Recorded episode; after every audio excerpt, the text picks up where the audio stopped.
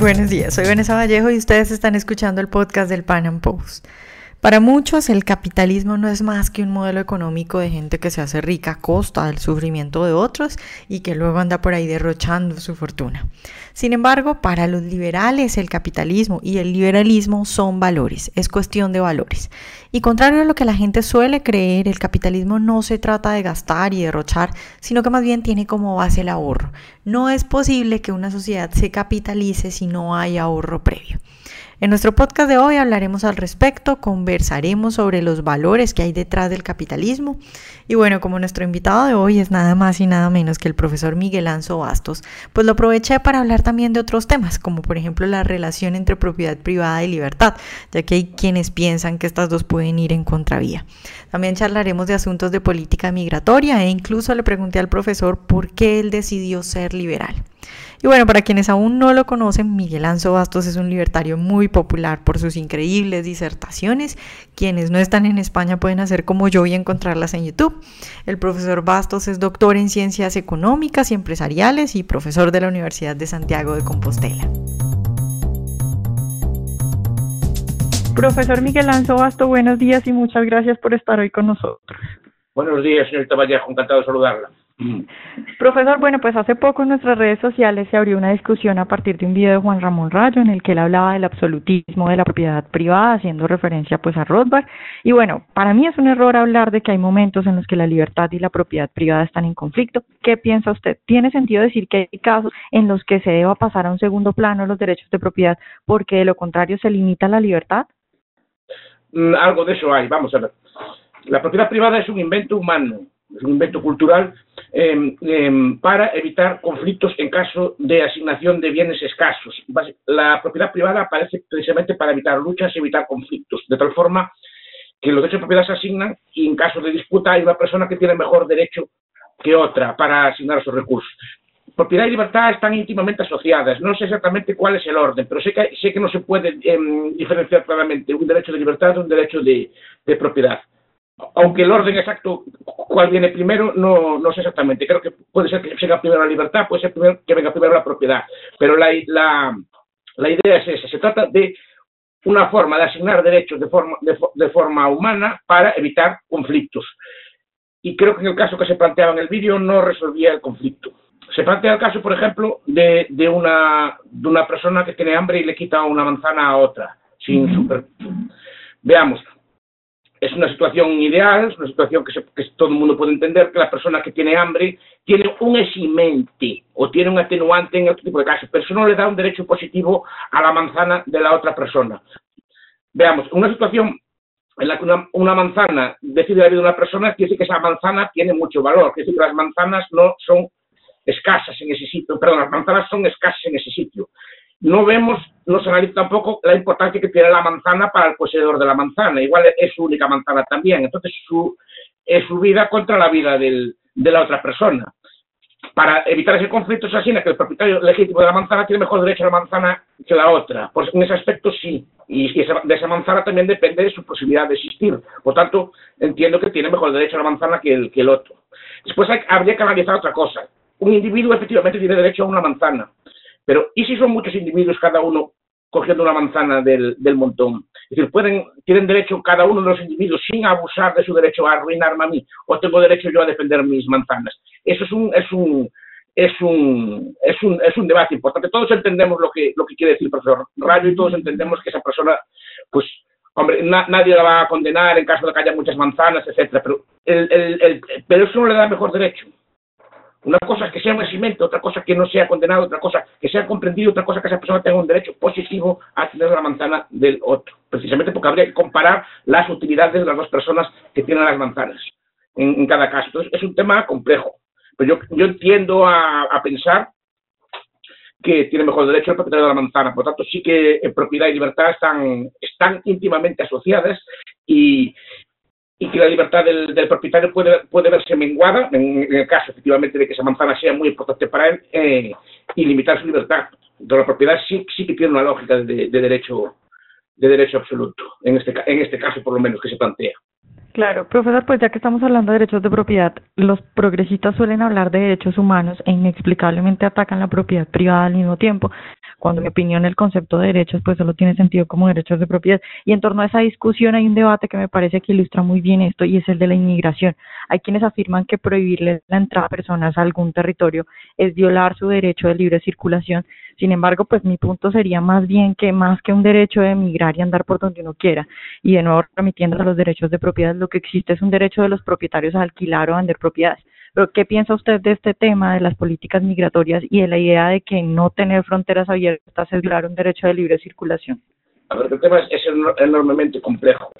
Históricamente, hasta, hasta los años 10 o 20 del siglo XX, había un, había un, no un derecho, digamos que no, no existían pasaportes, las personas podían moverse libremente por el mundo.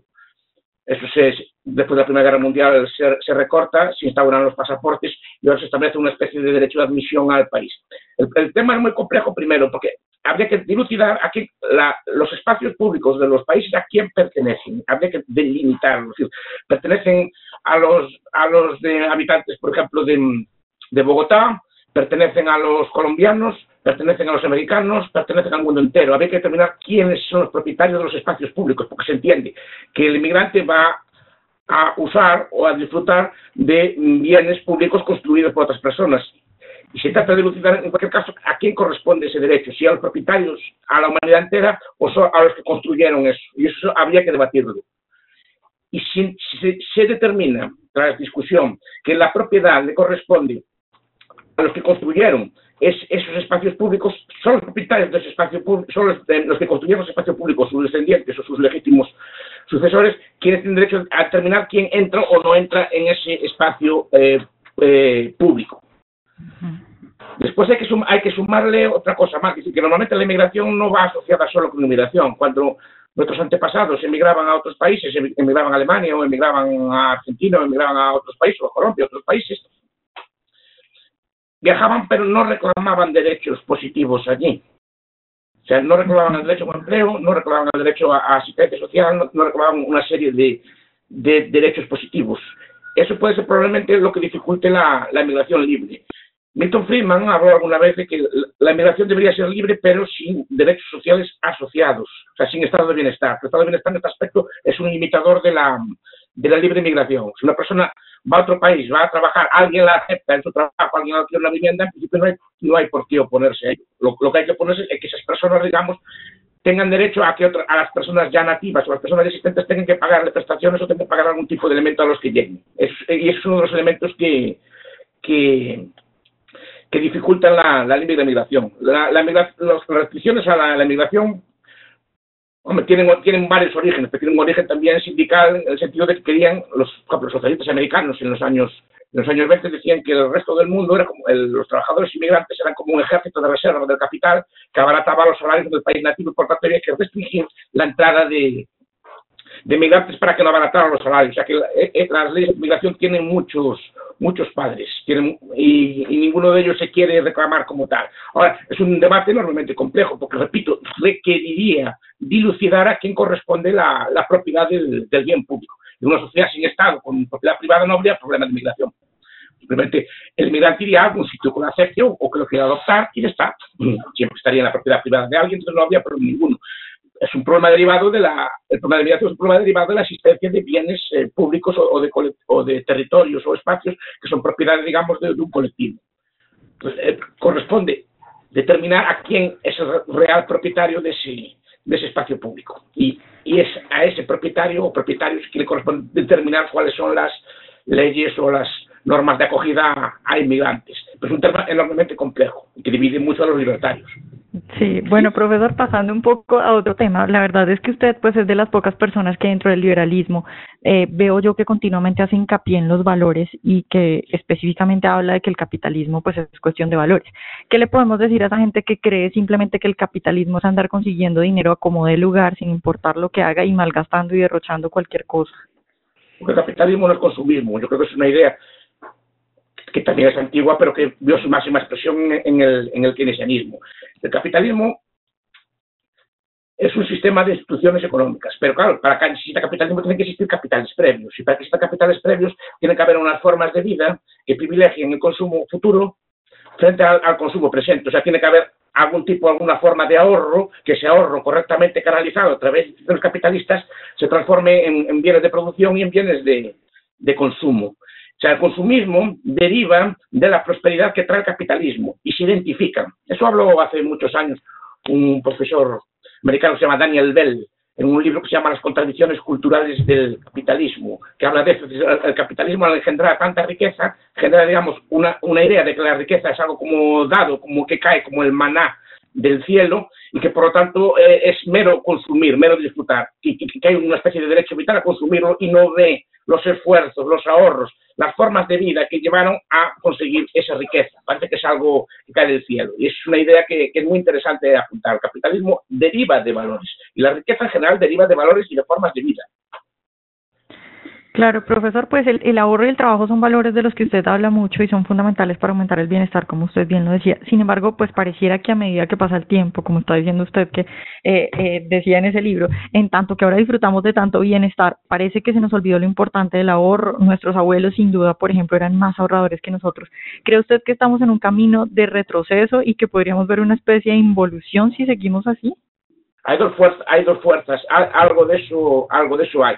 Por un lado, se instala culturalmente, y por eso yo tan importante los valores, una cultura de carte bien, de vivir el momento, de vivir el día, de disfrutar de, la vida del momento y, de no ahorrar. Ha hecho colaborar también determinadas políticas públicas, determinadas políticas estatales, por ejemplo, todo, todos los sistemas de previsión social que hacen innecesario para una persona el ahorrar porque ya alguien cuidará de él, algún sistema, tienes algún tipo de derecho social, algún tipo de institución que te cuidará de ti y te dará una pensión cuando seas anciano, independientemente de lo que tú hagas. Eso lleva, por supuesto, a un cambio en las conductas de, la, de las personas, llevándolas a, cambiar los hábitos de vida que condujeron a esta riqueza.